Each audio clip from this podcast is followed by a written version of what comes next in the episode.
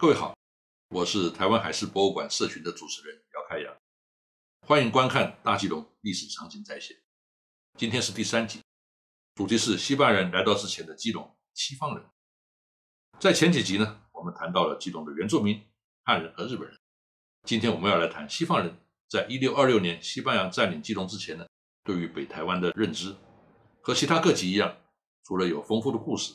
我还要加上许多我自己绘制的历史场景在线插画，来创造沉浸式的体验。这是我们节目的特色，是别人所没有的。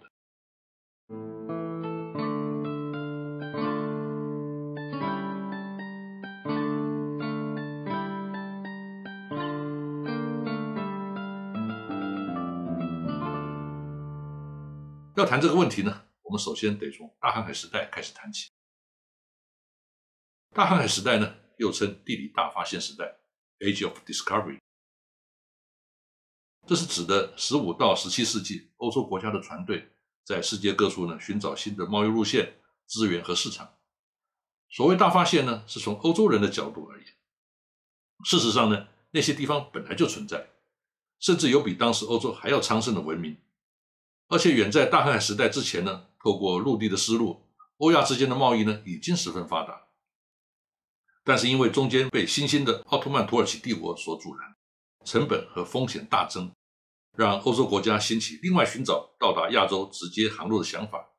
在地缘说成熟和帆船航海技术进步之后呢，逐渐成为可能。大航海时代呢，最初由葡萄牙人开始，之后呢，西班牙人加入竞争，最后双方在教皇的主导之下呢，协议让葡萄牙专往非洲和印度洋发展。这导致了西班牙不得不往西，朝向大西洋更远方探索。重要的结果之一是哥伦布在1492年发现了美洲新大陆。哥伦布是意大利的热那亚人，由西班牙女王伊莎贝拉资助完成航行。这项投资在当时呢看不出效益，但是对后来的西班牙报酬呢显然极为丰厚。新大陆大量的黄金和白银呢被运回西班牙。让这个伊比利半岛刚刚从摩尔人手中解放的穷困小国呢，一跃而成为欧洲第一强国。大航海时代为什么是由葡萄牙和西班牙开始呢？我们摊开地图一看就知道，这两个国家位居地中海西端的边陲之地，在陆上丝路贸易兴盛的年代呢，难以分到一杯羹。但是当奥特曼土耳其帝国兴起，阻断了陆上丝路，迫使欧洲转向西方寻求新航路的时候呢，葡萄牙和西班牙。就成了前哨，尤其西班牙比其他国家更有优势的条件是，因为它曾经被摩尔人占领达七个世纪之久，已经习惯和不同种族以及宗教的人，譬如阿拉伯人和犹太人共存达几个世纪之久，而且当年阿拉伯人拥有极高的航海技术，对于西班牙的航海事业呢，应该有相当的助力。后来的荷兰和英国呢，更是和地中海利益沾不上边，只好全力投入远洋。才成就后来的海上霸业。如果在地中海就可以赚得钵满盆盈，那么就不会有人想要投身未知的大洋去冒险。所以呢，是地理位置决定了国家的命运。由于大航海时代一开始就是以贸易为导向，所以呢，经济的目的十分明显，能够形成一个长期维持的运作模式。不像只为政治目的的郑和下西洋，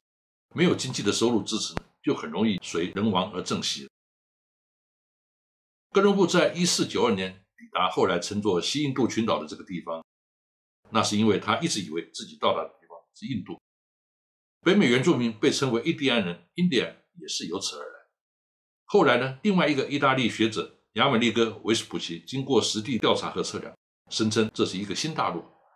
结果呢，后世就以他的名字来命名为 America。哥伦布晚年呢，可能已经发现自己是错的。但是仍然坚持自己抵达的地方是印度，而不愿意承认错误。甚至于有学者认为呢，哥伦布很早就知道他到达的地方不是印度，但是因为他和西班牙女王签订的分红合约是以抵达亚洲作为履约条件，若是未能达成任务，所有的利益都将化为乌有，他这一辈子呢也就白忙了。所以哥伦布不得不终身坚持错误的谎言。西班牙在获得美洲殖民地以及发现产量全世界最大的银矿之后呢，跨越太平洋到远东来和中国贸易呢，就成为必然，因为这才是哥伦布航海本来的目的。和葡萄牙、荷兰、英国绕过好望角，由西往东走不一样。西班牙是从美洲往西来到远东的。首先，他取得吕宋，也就是后来被称作菲律宾的地方呢，来作为殖民地。然后在与荷兰的竞争当中呢，才想到要占领台湾。这就让基隆被卷入大航海时代的国际贸易网络之中。在那个时候呢，葡萄牙人已经取得了澳门。并且经常有船只往来于澳门和日本长崎之间，这些船只通常经过台湾海峡，也知道利用基隆北方的岛屿来定位。有种传说，一五四四年葡萄牙船只在经过台湾海峡的时候呢，船上的荷兰籍航海官林士侯登 （Rens h o d e n 看到这座林木茂盛的岛屿，不禁发出 “Ila Formosa” 美丽之岛的赞叹，所以台湾从此就被称为 Formosa。这成为现在普遍的说法，但是葡萄牙人的海图呢，却从来没有标示台湾是佛摩萨，反而将台湾称为琉球，所以这件事呢，未必是事实。无论葡萄牙人叫台湾是什么，他们从来没有想要登陆或是占领台湾，虽然他们经常经过台湾海峡。由于没有登岸实际了解测绘，当时葡萄牙所绘制的海图呢，都将台湾误认为三个分离的岛屿。因为他们从海上看淡水河浊水溪宽广的出海口呢，很容易误认为这是分隔各岛的海峡。但是西班牙人是从台湾东岸趁着黑潮航行，所以他们绘制的海图呢就不会有三个岛的误解。那么为什么这些西方人明明知道有台湾岛的存在，却不登岛探勘甚至占领呢？最初葡萄牙人来远东是为了和中国和日本的贸易，获得澳门的据点呢已经心满意足，台湾只是部分商品的来源。而不是市场，所以没有占领的必要。后来荷兰人只是为了截断西班牙人到日本的贸易航路而占领了大员。之后呢，西班牙人为了反制荷兰超前部署而占领基隆。不同的是，荷兰人在台湾南部发展殖民农业，西班牙人在北部呢纯粹只是贸易据点而没有发展农业。这就是西班牙人无法持续占领基隆的原因。大家都知道，西班牙在一六二六年正式占领基隆。但是早在四十四年之前呢，西班牙人就曾经登陆过北台湾。这个得由耶稣会神父阿隆索桑切斯桑切斯神父的传奇说起。一五八零年，西班牙和葡萄牙合并。一五八二年的一月，菲律宾总督派遣桑切斯神父呢，由马尼拉前往澳门去通知澳门当局呢这个消息。一五八二年的七月，完成任务的桑切斯神父搭上一艘预定开往日本长崎的船离开。这是一艘葡萄牙人拥有的中式帆船，船上搭载了许多的货物和乘客，包括中国人、日本人、菲律宾人、黑奴、欧洲人以及四名天主教神父和一名修士，总共达三百多人。船只开航后不久呢，就遇上台风，几经周折呢，最后在七月十六号在台湾海峡搁浅，所有的人呢逃离上岸。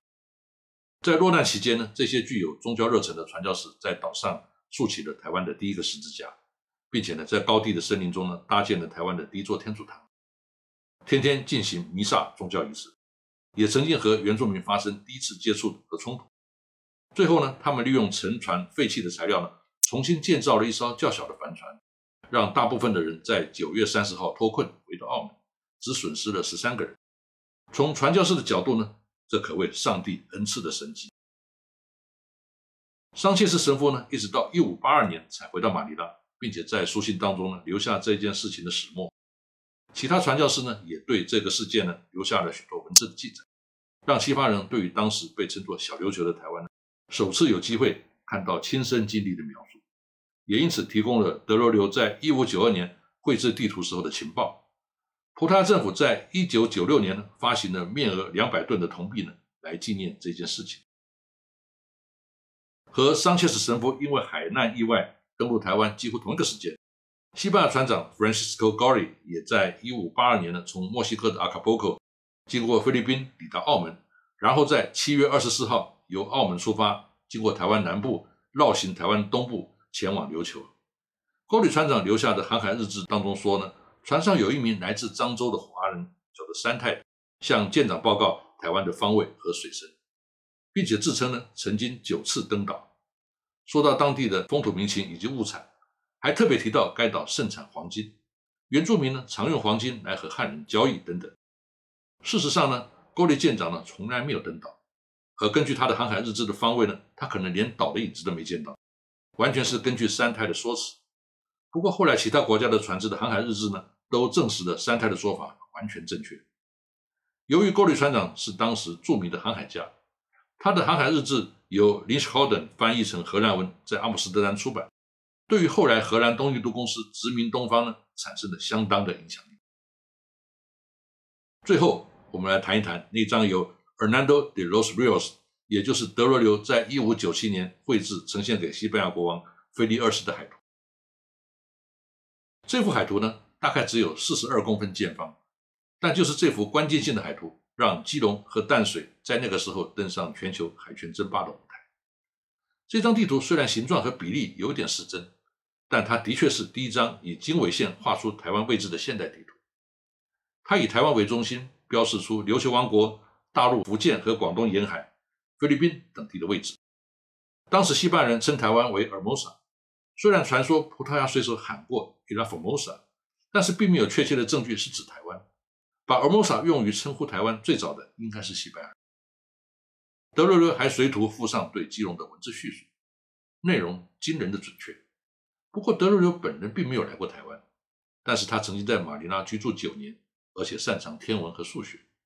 对于基隆如此精确的描述呢，很可能来自于曾经到过岛上的马尼拉华人所转述。因为标记在地图上的给朗胆瑞显然是根据闽南人的拼音而来的。也有可能，一五九七年之前呢，就有西班牙人来基隆港探勘过。菲利二世在看过这张海图之后不久就去世了，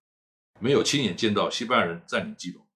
但是呢，德罗留的这幅海图毫无疑问是促成这件事最重要的关键。他今天还藏在西班牙塞维亚的印第亚斯综合档案馆里面。以上是今天的内容，谢谢各位的收看，我们下次再见。